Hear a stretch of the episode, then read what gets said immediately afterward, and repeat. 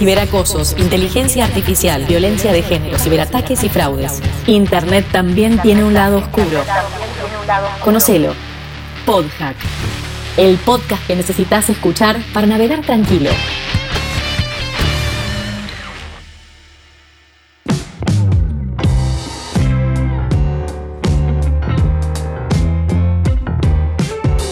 Bienvenidos a PodHack. Este es el podcast que realizamos desde el Observatorio de Cibercrimen y Evidencia Digital en Investigaciones Criminales de la Facultad de Derecho de la Universidad Austral. Mi nombre es Daniela Dupuy, soy la directora de los EDIC y hoy me acompaña Carola Bottini, que es la directora ejecutiva del Observatorio. Hola, Carlos, ¿cómo estás? Hola Daniela, ¿cómo estás? Un gusto acompañarte en este día. Bueno, buenísimo porque hoy no sabés qué invitado tenemos. Hoy lo tenemos a Jorge Litvin. ¿Te suena quién es Jorge Litvin? Me suena que es el dueño del nombre, ¿puede ser?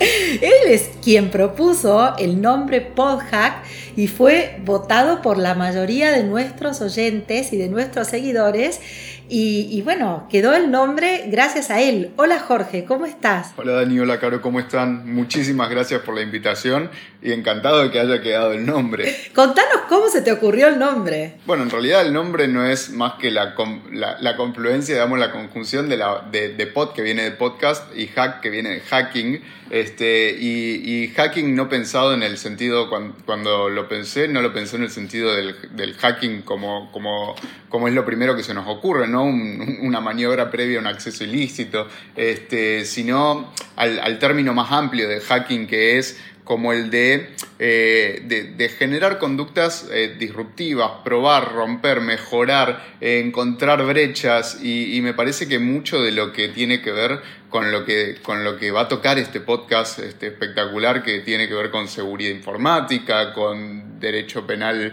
informático, cibercrimen, ciberseguridad, eh, tiene que ver con esto, ¿no? Con hasta inclusive el, cómo, cómo van evolucionando, evolucionando las investigaciones y proponiéndose nuevas formas más disruptivas. Y el hacking tiene mucho de eso eh, y todo eso en realidad tiene mucho condimento de lo que es el hacking en general. Así que me pareció, me, pareció atinado. Y bueno, nada, era una. veníamos empatados, venía, venía abajo y, lo di vuelta sobre el final del partido. Lo diste vuelta, genial. Jorge Litvin, para quienes no lo conocen, es abogado penalista. La verdad que trabaja muchísimo en todo lo que tiene que ver con la prevención, la concientización de las conductas que se cometen en el ciberespacio. De hecho, Jorge es autor eh, del libro Hackeados, que tan amablemente lo ha compartido libremente con todos los ciudadanos para que aprendamos, ¿no? Todos acerca de los cuidados que debemos tener eh, sobre este tipo de conductas. ¿Nos puedes contar, Jorge, un poquito en qué consiste este libro? Absolutamente, Dani. Te quiero decir que sos, sos parte de este libro porque este libro empezó como un trabajo que era el trabajo final de mi, de especialización en cibercrimen y evidencia digital de aquella primera camada que salió de la UBA en 2018, donde te tuve de, eh, de profesora. Y empecé eh, mil veces cambié, como, como nos pasa al principio, de, qué voy a escribir. Este, y hay tanto escrito, y hay tanto escrito por abogados para otros abogados, y tanta doctrina, y tanta gente que sabe tanto de este tema.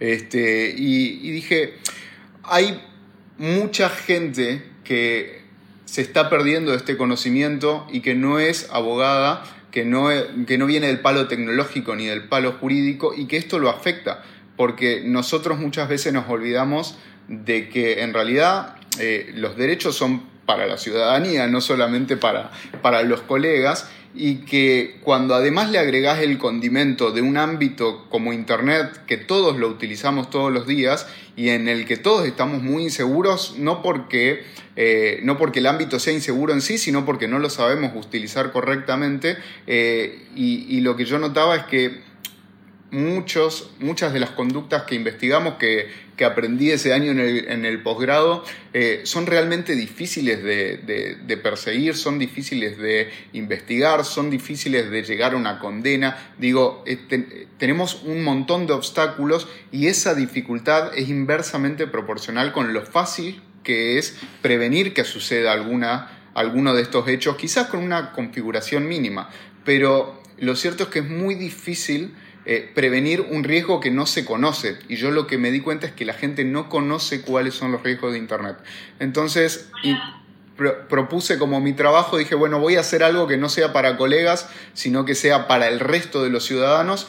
Y empecé a escribir y justo cae la pandemia, justo cae el aislamiento, el 19 de febrero, y dije, uh, esto ahora ahora que nos mudamos todos a internet, se va a pudrir todo. Este, y si alguien va a sacar una oportunidad acá, es el cibercriminal. Entonces me apuré y lo escribí en 10 días. En 10 días dije, bueno, voy a escribir eh, lo más rápido posible porque, porque tenía mucho miedo por la gente, de verdad.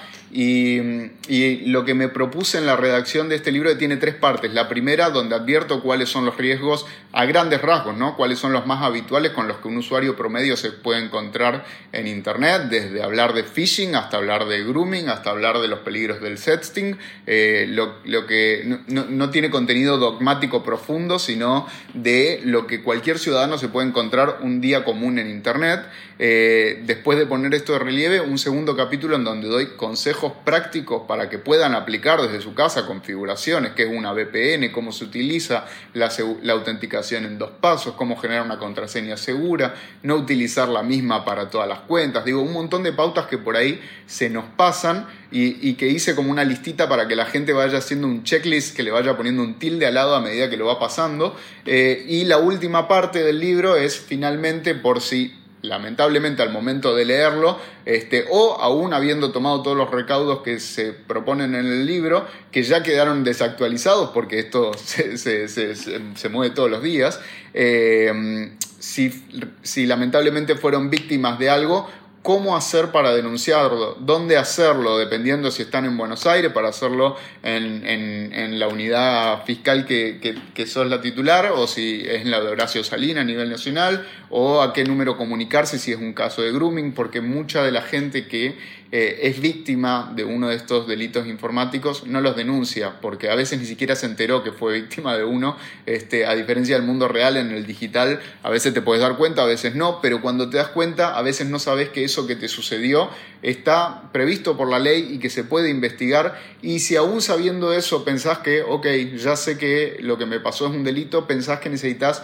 contratar un abogado, pagar una fortuna de honorarios para denunciar y la gente se olvida que la justicia es un servicio que pagamos con los impuestos y que hay gente especializada encargada este, de, tratar de eh, investigar estos supuestos y que no tenemos que alimentar la cifra negra del delito porque después nos permite trabajar mucho mejor este, también en la prevención. Así que el capítulo se compone del el libro se compone como de esas tres partes.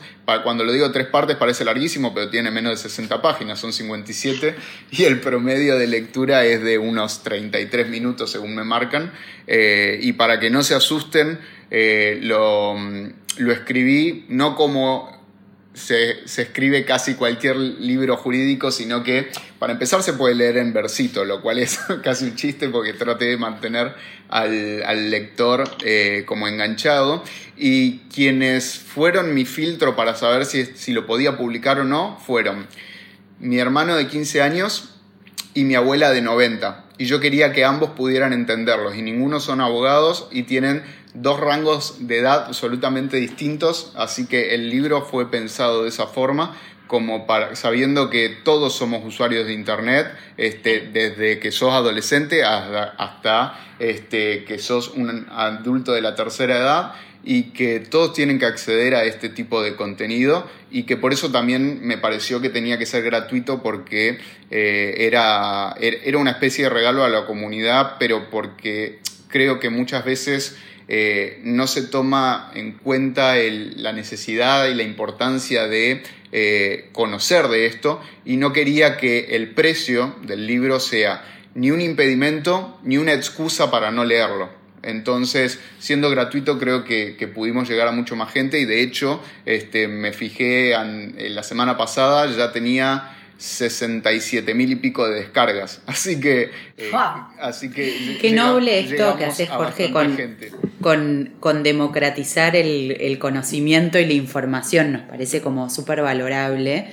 Eh, pero sé que no es la única medida. Bueno, dos cosas. La primera es dónde lo podemos descargar, porque esto es fundamental para nuestros oyentes. Y la segunda es eh, qué otras herramientas o qué otros recursos estás utilizando como para ayudar a la comunidad, porque te vemos muy activo en redes sociales. Eh, a la primera pregunta lo pueden encontrar prácticamente en todos lados, pero yo subí... Eh, subí el archivo en PDF porque entiendo que es lo más fácil también para la gente. Eh, lo subí en PDF, lo encuentran en, mi Twitter, que es arroba coquilitvin, o si no, googlean Jorge Litvin y seguro les aparece.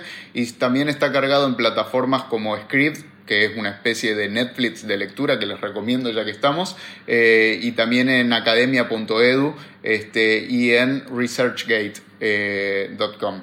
Eh, y a lo segundo, bueno, esto lo, como, como, como les decía, como estos, eh, estos consejos que puse ahí ya quedaron casi vintage por el avance de la tecnología y de cómo este, van, también los criminales van encontrando nuevas formas de cometer las mismas conductas quizás. Eh, trato de advertir día a día de las campañas de phishing, de las campañas de, de, de cómo están haciendo las estafas bancarias eh, haciéndose mediante suplantación de identidad. Digo, todos estos nuevos supuestos que van saliendo los voy informando en redes sociales, que son principalmente Twitter, Instagram y LinkedIn, eh, con, con, distinto perfil, ¿no? En, en Twitter subo hilos de temas puntuales en donde trato de decir, ok, secuestros de redes sociales, eh, cómo suceden, cómo prevenirlos, cómo, este, cómo denunciarlos. Y en Instagram lo hago a través de historias más didácticas con otro perfil porque es otro tipo de público también, así que trato de adaptar el contenido al público que, sé que me está leyendo, que tienen distintas edades y distintos intereses, así que tiene que tener una dinámica distinta también como para poder mantenerlos eh, un poquito enganchados. Jorge, Empecemos por niños, niñas y adolescentes. ¿Con qué se pueden encontrar ellos en las redes o en el ciberespacio? ¿Con qué riesgos? Bueno, lamentablemente creo que vos sabés muy bien que son de las presas preferidas del cibercriminal porque aunque los niños, niñas y adolescentes tienen un conocimiento y un manejo de la tecnología eh, quizás superior al que tienen sus padres, eh, lamentablemente tienen la falta de criterio o madurez suficiente como para poder hacer frente a determinadas situaciones o plantearse determinadas cosas, porque a esa edad uno seguía básicamente por el, digo, por el deseo, quiero esto, hago esto, no, no mide cuál es la consecuencia de lo que está por hacer. Y entonces lo que se ve es, bueno, lamentablemente los casos de grooming, eh, los casos en donde como consecuencia del sexting, que muchos de los padres que quizás nos están escuchando piensan, bueno, pero mi hijo no haría eso, eh, la pregunta es, ¿qué tanto sabemos que hacen nuestros hijos con, cuando están con un dispositivo? Porque capaz los tenemos al lado, pero el mundo en el que están a través de una pantalla es un mundo paralelo que nosotros no estamos viendo y no sabemos qué está pasando. Eh, y empiezan con el tema del sexting en la adolescencia y preadolescencia eh, y, y uno dice, bueno, pero aplicaciones como Tinder, como Happen, como Instagram te requieren ser mayor de edad. Es tan sencillo como decir que tengo una edad distinta a la que tengo, este, cosa que yo he hecho cuando era chico para acceder a determinadas páginas de, no sé, suponete un jueguito que era para mayores de 18, yo ponía que nací 10 años antes, punto, y jugaba el jueguito. Las plataformas funcionan así, entonces eh, eh, esa facilidad para acceder a un contenido de más adulto eh, te pone ante los riesgos también de adultos que están buscando sacarle algún provecho a los chicos a través del grooming o a través de obtener una imagen eh, para después extorsionar al menor o para conseguir nuevas imágenes o y sabemos cómo termina esto, eh, no, es, este, no, es, un final feliz, así que me parece muy importante que los padres en este sentido hagan no solo una concientización, pero acá creo que, que, se suele tomar la tecnología como una brecha generacional y parece que hay como un agujero negro en el que no podemos hablar porque usamos Internet para cosas muy distintas.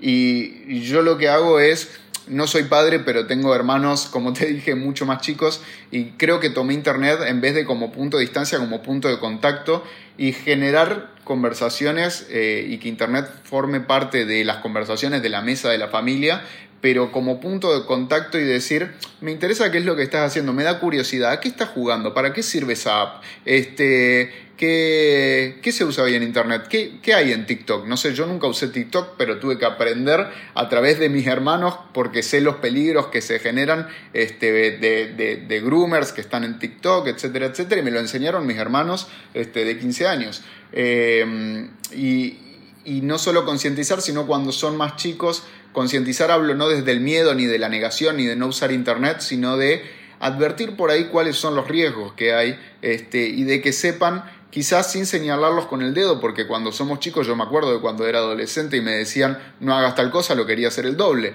Este, sino, ¿sabés que Yo le conté un caso que tuve a uno de mis hermanos, eh, que este fue un caso real, que utilizaron al chico no como objeto del ataque, sino como medio para eh, hacer, un, hacer un ataque patrimonial a los padres. ¿Por qué? En PlayStation Store, eh, estos lugares de jueguitos, antes se ponía un CD, un cassette, ahora todo es online, o sea que los juegos se descargan online, puedes jugar online con alguien que está en el otro lado del planeta y esto le permitió a un criminal este, decirle a un chiquito que le iba a conceder la mejor, la mejor arma, el mejor escudo, la mejor armadura para su juego eh, y para lo único, lo único que tenía que hacer era darle su usuario y su contraseña eh, y que él le ponía el truco necesario como para que cuando él reinicie pueda tener los mejores elementos para el juego. Ahora, cuando uno entra en este tipo de plataformas en donde todo es online, ¿qué se encuentra en el usuario y contraseña?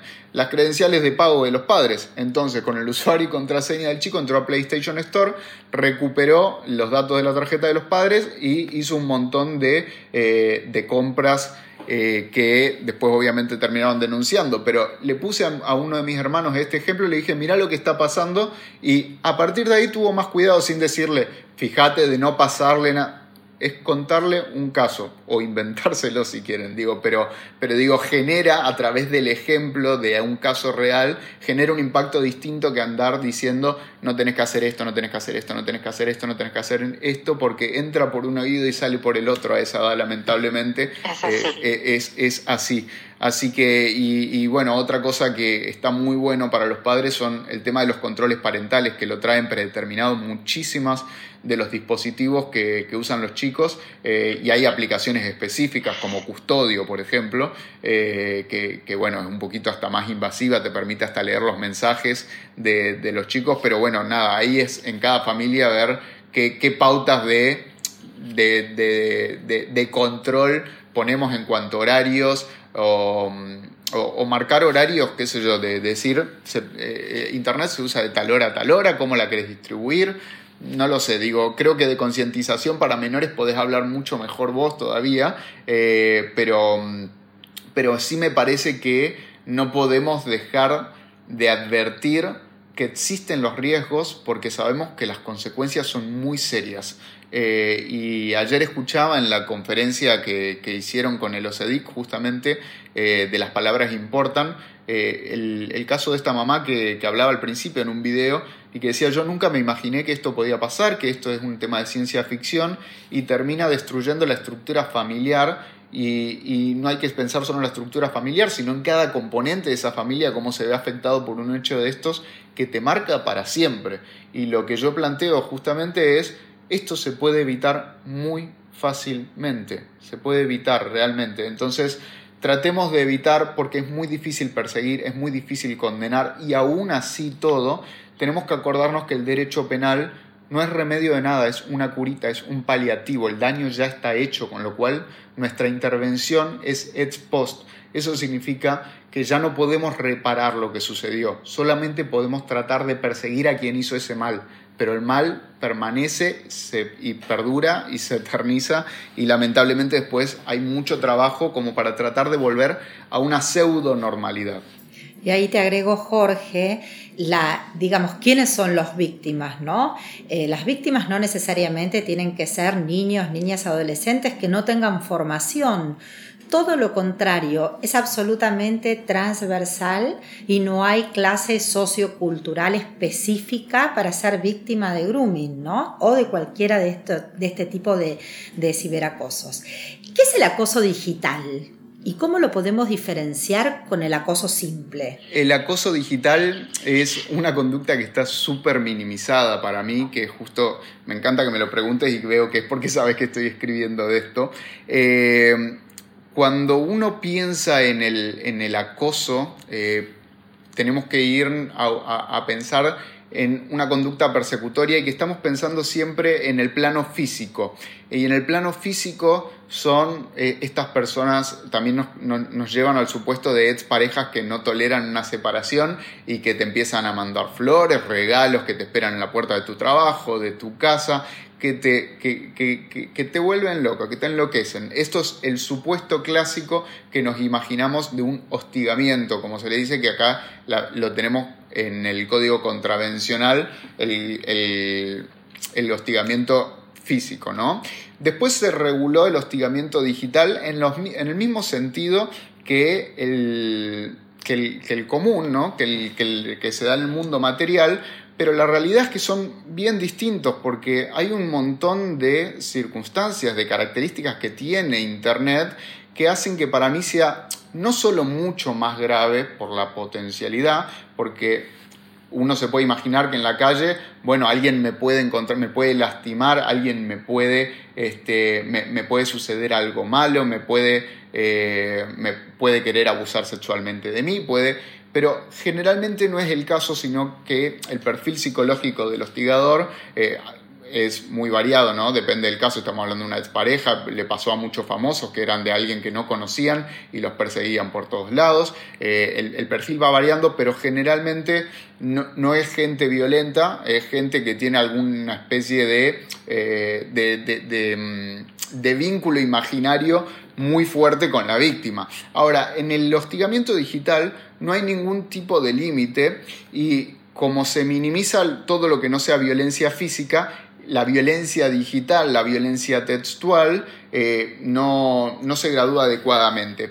Y en Internet tenemos las características de que permite el anonimato, eh, que no necesariamente es algo que se vincula con eh, el, anonimato, no, no, lo critico en sí mismo, pero sí es una herramienta muy poderosa para el acosador digital, y no hablo solamente de ciberacoso en este caso, sino de para cualquier conducta, digo, el anonimato sabemos que es una herramienta que el criminal usa para evitar ser encontrado eh, y que por ahora es muy difícil eh, correr ese velo.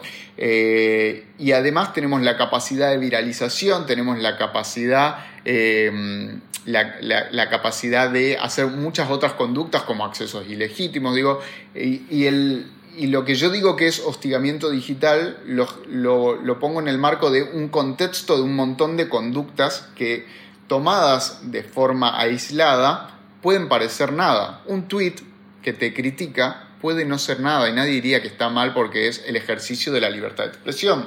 Este, ahora, de repente, si ante cada expresión que uno hace en la red, la misma persona o la misma cuenta sale a retuitear, a criticar, a mandar a sus propios lectores a criticar eso, que se genera este fenómeno del bullying que antes estaba pensado solamente para los menores en los colegios eh, y hoy en día se traslada no solo al ámbito laboral, sino en las redes sociales. Digo, lo hemos visto ayer con independientemente de la reprochabilidad o no del contenido del fondo de lo que sucedió con los Pumas, este, salió esta cultura del escrache y de la política de la cancelación de la gente, en donde se vuelve una especie de bola de nieve que no frena y que las consecuencias pueden ser tremendas. Eh, uno de los casos más gráficos de eh, violencia digital que sucedió ya hace muchísimos años fue el de Mónica Lewinsky, que cuando todo el mundo se enteró de lo que había sucedido, a partir de ahí la cancelaron en todos lados, perdió trabajo, perdió, la gente se deprime. Piensen que en Estados Unidos hay la mayoría de las leyes anti-bullying, este, o como le dicen allá, eh, allá lo conocen como cyberbullying, cyberharassment, eh, cyberstalking, dependiendo del tipo de conducta, tienen el nombre de una de las víctimas. Y la consecuencia de esa víctima no fue que le molestó un tweet, no fue que le molestó este, que, que, hayan hablado mal de ella, que le hayan perseguido, que le hayan acosado. La consecuencia es que esa víctima se terminó quitando la vida. Entonces estamos ante una conducta de eh, estamos hasta un despliegue de un contexto que la víctima no puede controlar porque no sabe muchas veces ni siquiera de quién viene. Entonces yo en la calle puedo saber que eh, sé quién me está acosando, sé quién es mi expareja, sé quién es el fanático que me persigue a todos lados, lo puedo ver, puedo cambiar el camino, puedo, eh, puedo esconderme, puedo dejar de ir al trabajo, puedo mudarme, digo, todo esto son las molestias que generan el hostigamiento, el tener que cambiar algún hábito de mi vida para evitar esto, ¿no? Este, este, derecho a la autodeterminación y a la libertad. Eh, ahora, en el hostigamiento digital yo no puedo prevenir ni defenderme de una conducta que no sé de quién viene, porque muchas veces estas cuentas no tienen un nombre, no tienen una foto, si lo tienen es, un, es suplantado, es falso, es inventado, y muchas veces estas cuentas generan hasta una especie de negocio y son los famosos trolls que tienen un ejército de seguidores detrás, eh, cuentas con 60.000, 100.000, 500.000 seguidores que les alcanza con levantar el dedo y señalarte como que hiciste algo mal para que todo ese ejército te vaya a hostigar. Este, entonces es muchísimo más grave porque eso genera en la víctima ya un estado de, depresión que va a depender mucho de, eh, en, algunas legislaciones eh, de afuera, evalúan la capacidad o no de que se, considere típico dependiendo de si la víctima se sintió hostigada o no. Y acá estamos eh, eh, esto quiere decir que ponen en, la capacidad de adaptación de la víctima ante la agresión si el delito se, mm, eh, sucede o no, si es típico o no. Y, en realidad estamos permitiendo o no estamos sabiendo cómo controlar en Internet eh, la agresión digital la estamos minimizando y cuando la gente va a denunciar uno de estos hechos se encuentra con que en Argentina es solamente una contravención eh, en el ámbito de la Ciudad Autónoma de Buenos Aires eh, que tiene una pena de multa ínfima, que no se llega realmente a nada, que yo como litigante lo que busco en estos casos es generar la audiencia de conciliación como para poder digo, negociar que no se vuelva a referir, digo, porque uno lo que trata es solucionar el problema, no, no, una condena en sí, pero que todas las personas que eh, viven pasando la General Paz o la autopista 25 de mayo, de repente se encuentran con que están totalmente desamparadas ante este tipo de hechos, porque no es típico, no es típico en el Código Penal. Eh, esto quiere decir que en Corrientes, en Chaco, en Formosa, en Chubut, en ningún lado, esta conducta que sucede todos los días y que tiene consecuencias desde la pérdida de trabajo, de la pareja, de la tranquilidad en la vida y hasta el suicidio, eh, no está reprimida. Y que no esté reprimida significa que de alguna forma está permitida porque tenemos una ley en la que todo aquello que no está expresamente prohibido está tácitamente permitido y la ley no se olviden que básicamente es el manual de instrucción o las reglas del juego. Eh, y si en las reglas del juego no le decimos a la gente esto no se puede hacer, no se puede enloquecer a otra gente a través de internet, no se puede hacer un uso abusivo de la libertad de expresión que se confunde muy fácilmente con libertad de difamación, eh, bueno, si no ponemos ahí algún tipo de límite, me parece que eh, el hostigamiento digital va a seguir creciendo y se va a convertir en un hábito eh, que va a ser muy difícil de erradicarlo. Y esto es así, ¿no? Subestimar este tipo de conductas, minimizar el alcance, el efecto multiplicador que tienen las redes, este tipo de conductas, como también ocurre con la difusión de imágenes sin autorización. Parecería, y aquí por lo general no estamos frente a un autor desconocido, sino en muchos casos sabemos bien de quién se, de quién se trata, pero lo cierto es que parecería que no se toma la real conciencia del efecto nocivo que le genera a la víctima el hecho de que fotos o videos de naturaleza íntima, de naturaleza sexual, que hayan sido obtenidos con su consentimiento, pero en un ámbito privado, fuera del alcance de la mirada de terceros, de pronto se encuentra viralizada y compartida entre, vaya a saber, la cantidad de personas, ¿no? Este efecto es sumamente nocivo y creo que bien como vos decís y coincido en esto, no se toma conciencia. Simplemente se piensa que es, bueno, molestar un poco a través de los medios o de las redes o de compartir una foto con otros que en definitiva, pero la consintió y está esta discusión de la doble, del doble consentimiento, ¿no? Y yo soy una de las primeras que, soy, digamos, estoy a favor de que el derecho penal ultima ratio, pero ojo, porque este tipo de conductas realmente merecen eh, un análisis profundo acerca del el, verdadero gravamen que le genera a las víctimas, ¿no? Tanto mujeres como varones, no, no importa. Tres ejemplos, tres ejemplos quiero más comunes eh, de casos en los que los adultos nos podemos ver em, víctimas de un, delito defraudados o engañados acerca de nuestros datos sensibles. Mira, este, creo que de, los casos que, que, más están viendo hoy en día es eh, bueno, el phishing es la tendencia, es como el arma número uno de, los criminales ¿no? en Internet y hay muchísima gente que empezó a usar Internet este año para cosas, al, menos para cosas que antes no la utilizaba. Eh, y Internet tiene un idioma distinto al idioma del mundo real y que hay que aprender a hablarlo, hay que saber que no todo el mundo es quien dice ser en Internet. Y esto genera que toda la gente que este año se vio forzada a migrar el agnóstico al home office, el agnóstico a estudiar en línea, el agnóstico a comprar en línea, el desconfiado que iba y entraba y veía, este, compraba los zapatos en la marroquinería y ahora lo tuvo que comprar a través de una plataforma online, bueno, generó que ante el desconocimiento del idioma de Internet y de pensar que quien te escribe siempre es quien dice ser, eh, bueno, se dieron muchos casos de estafas a través de phishing. Últimamente lo que te puedo decir es, eh, están vaciando las cuentas de los bancos de los usuarios y esto es gravísimo. Eh, se hacen pasar por eh, se hacen pasar por un banco o el personal de alguno de los bancos, les dicen a las personas que les van a solucionar un problema, un problema que saben que tienen porque ya los estuvieron monitoreando, saben que las personas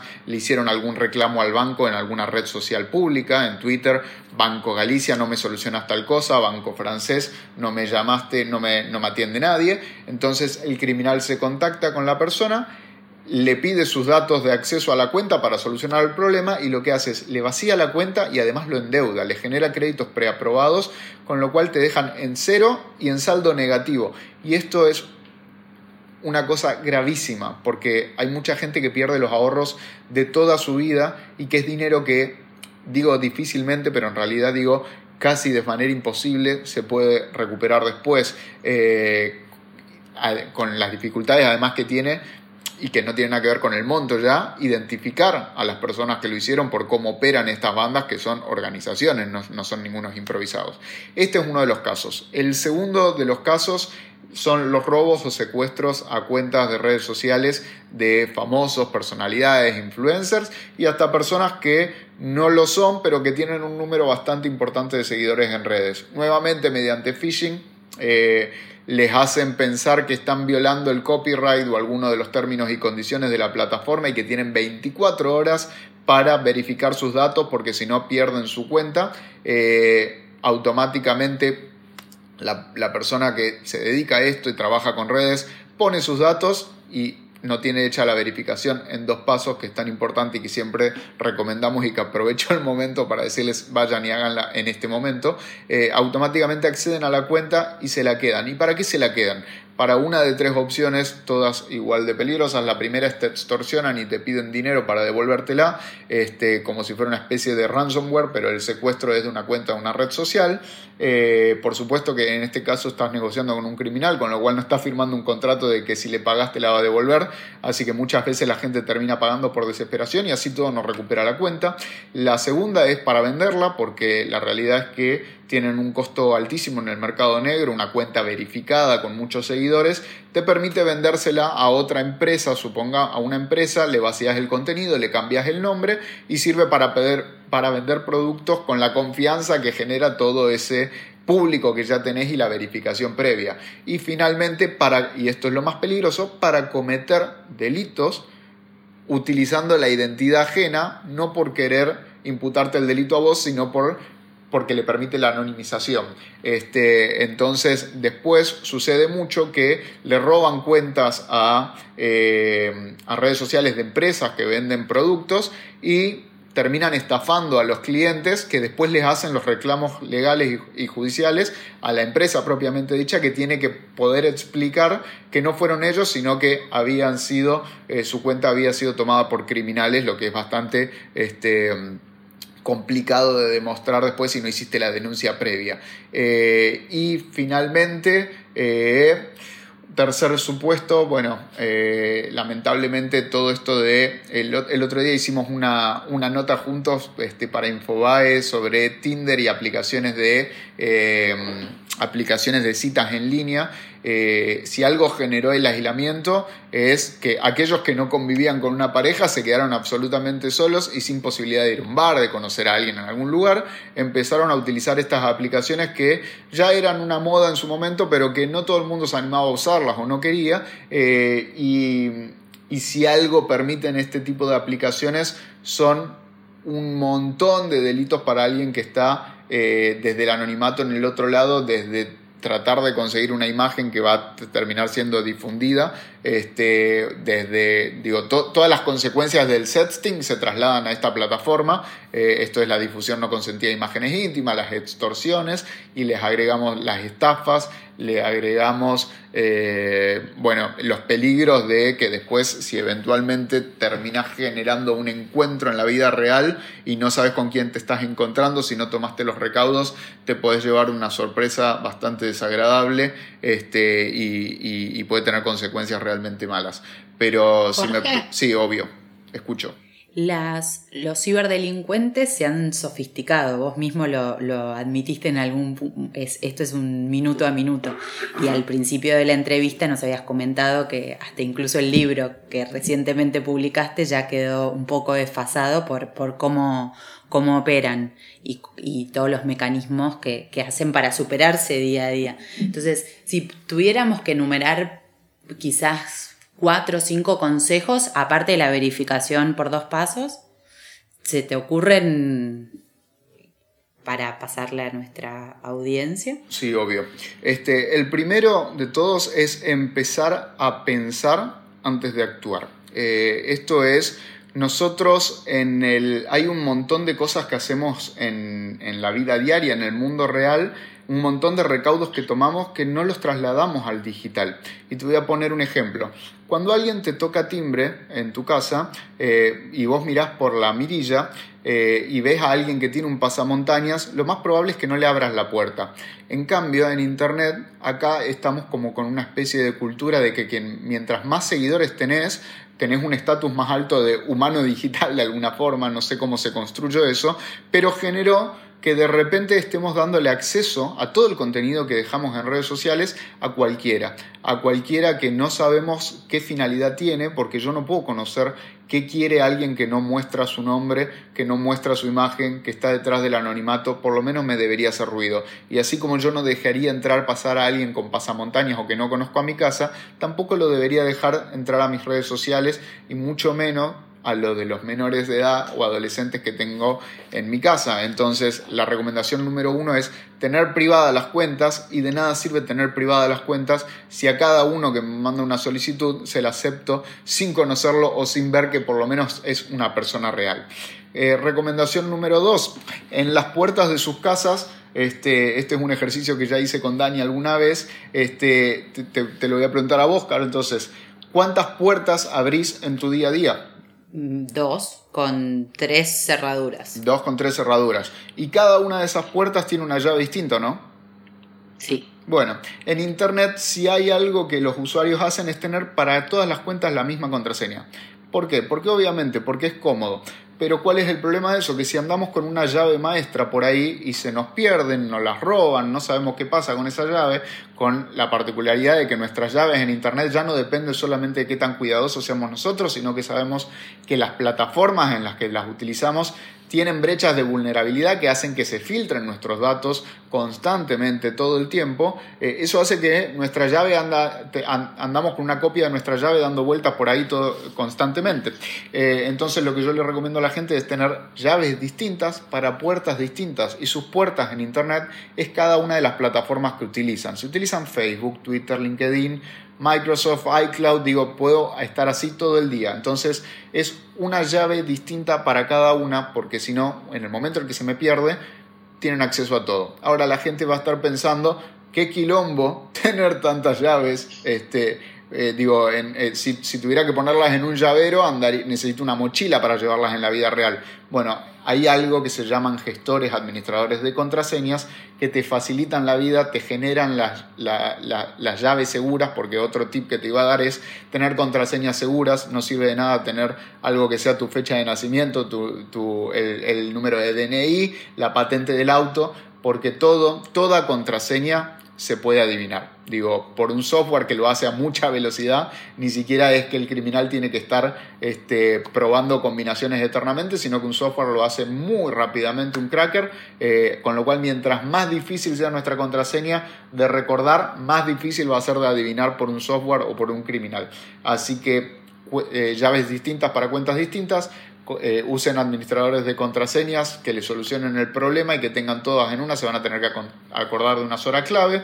Eh, sin dudas, el antivirus no es algo que sea, eh, yo, digo que no es algo tan fundamental, es tan fundamental como el desconocimiento que tenemos de cómo manejarnos en Internet. Mientras menos sepamos de ciberseguridad, más dependemos de que el antivirus ponga un filtro ante un clic este, que hagamos de más.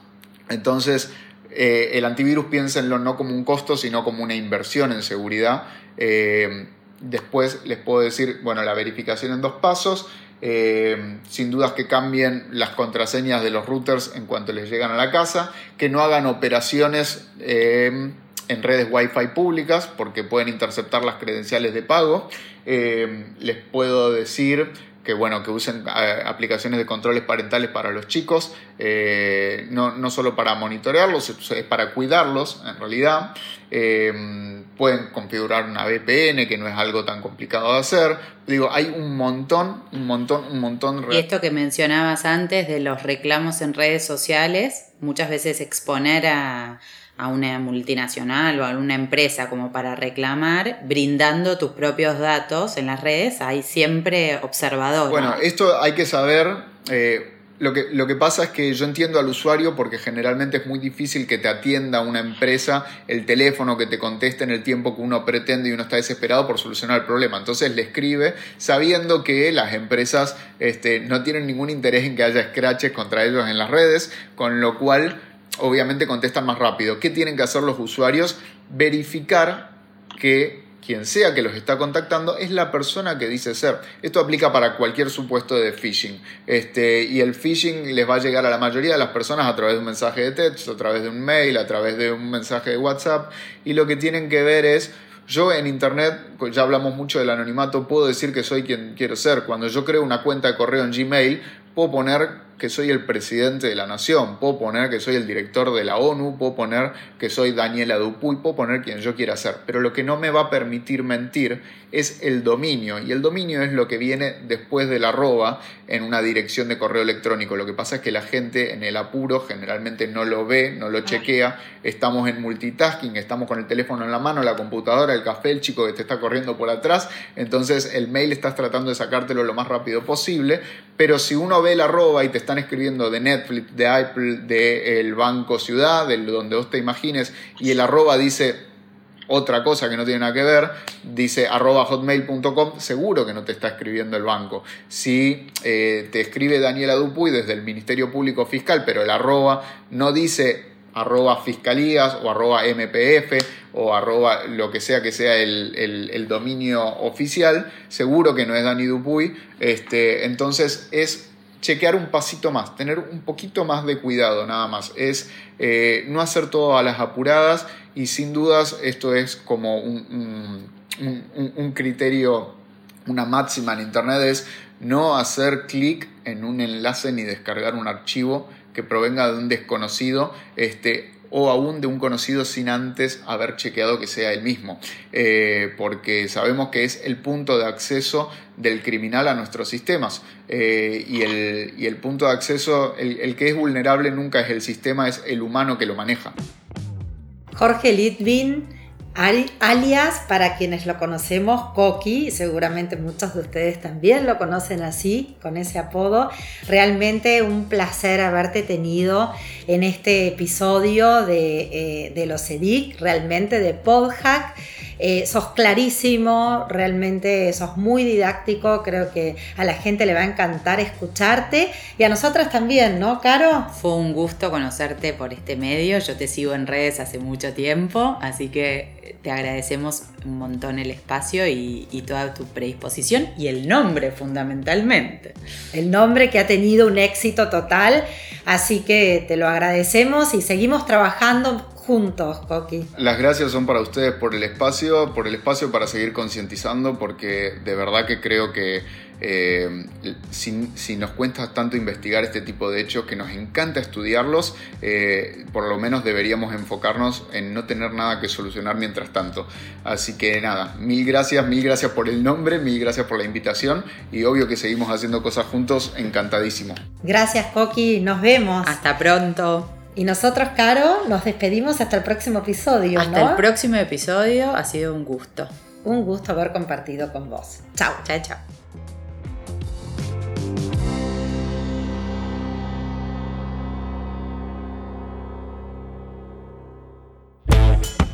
Podhack fue una producción de los EDIC de la Facultad de Derecho de la Universidad Austral. Escucha más episodios en Spotify y en nuestra web, ocedic.com.